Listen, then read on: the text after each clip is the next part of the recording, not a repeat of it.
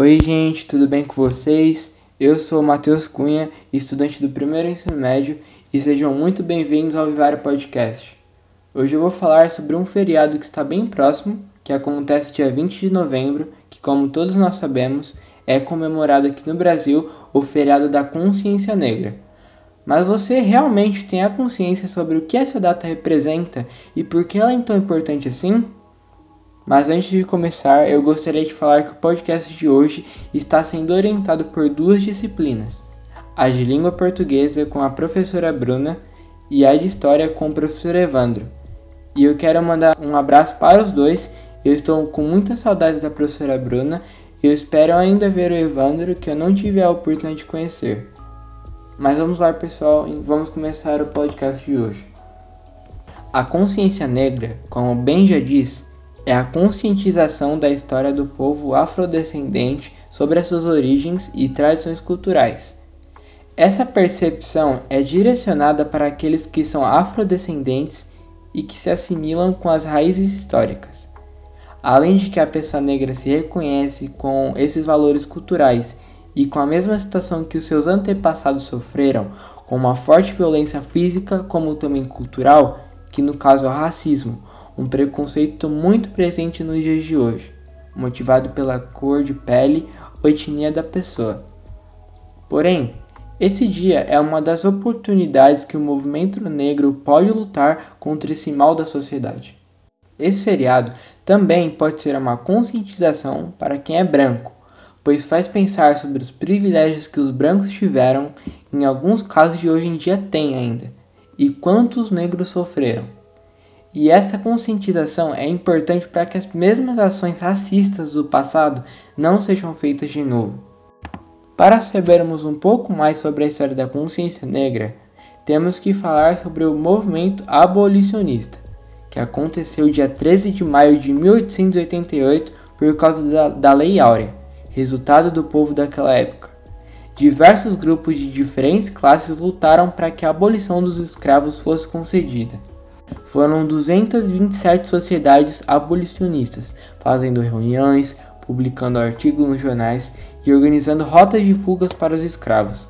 Essas pessoas que organizavam essas fugas e foram os destaques do movimento abolicionista são chamadas de caifazes, nome que faz referência a Judas que traiu Jesus. No caso deles, eles queriam trair a escravidão.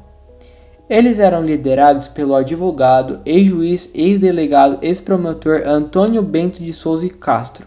Ou seja, o cara era um promotor e um defensor da justiça e participava da elite paulista. Mas temos que citar também o Antônio Paciência, que tinha a astúcia e a paciência de organizar e planejar com excelência as fugas.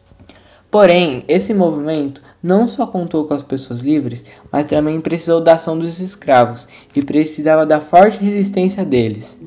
Além da fuga, eles também se rebelavam contra o seu senhor, que matava ele e a sua família. Depois de fugirem, eles podiam mudar de cidade, mas eles preferiam ficar nos quilombos, que era um lugar que abrigava os refugiados. O maior quilombo da América Latina foi o famoso Quilombo dos Palmares, que contava com mais de 20 mil habitantes, que tinham seu líder, o Zumbi dos Palmares, personagem importante na consciência negra, e que eu vou comentar mais tarde. Esse quilombo foi um grande símbolo de resistência para os escravos e também foi alvo de expedições portuguesas e holandesas, e que tardiamente, em 1694, foi destruído. Conforme os movimentos abolicionistas foram ganhando força, era de interesse para a elite econômica estender o trabalho escravo o máximo que desse. Portanto, a abolição foi gradual.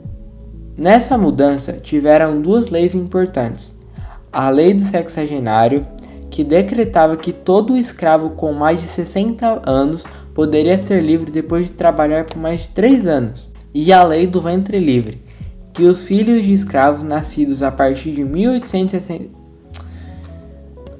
e a lei do ventre livre, que os filhos de escravos nascidos a partir de 1871 seriam livres, mas os senhores ainda poderiam aproveitar da mão de obra deles até os 21 anos. Ou seja, essas leis não concediam totalmente uma vantagem, porque a expectativa de vida de um escravo era de mais ou menos 55 anos, e eles e os senhores ainda podiam matar ou intensificar a morte por mais 3 anos. E a outra lei, o filho do escravo, era livre depois dos 21 anos. Mas ao longo de 1880, o Império não conseguia mais ter o controle do movimento abolicionista. Mas o medo do Império era que as pessoas importantes daquela época debatessem sobre a abolição e que, diante de uma confusão, acontecesse uma guerra civil, assim como aconteceu com os Estados Unidos, a Guerra da Secessão, que resultou em 600 mil mortes.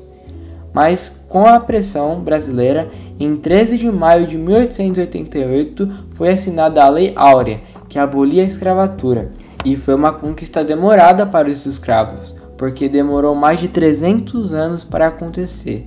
E o pior é que o Brasil foi o último país a abolir a escravidão. Talvez você esteja se perguntando, mas por que a consciência negra não é no dia 13 de maio? É porque essa data, a da abolição, foi muito questionada por ter sido um processo que não foi criado nenhum auxílio e benefício para a população negra depois da abolição.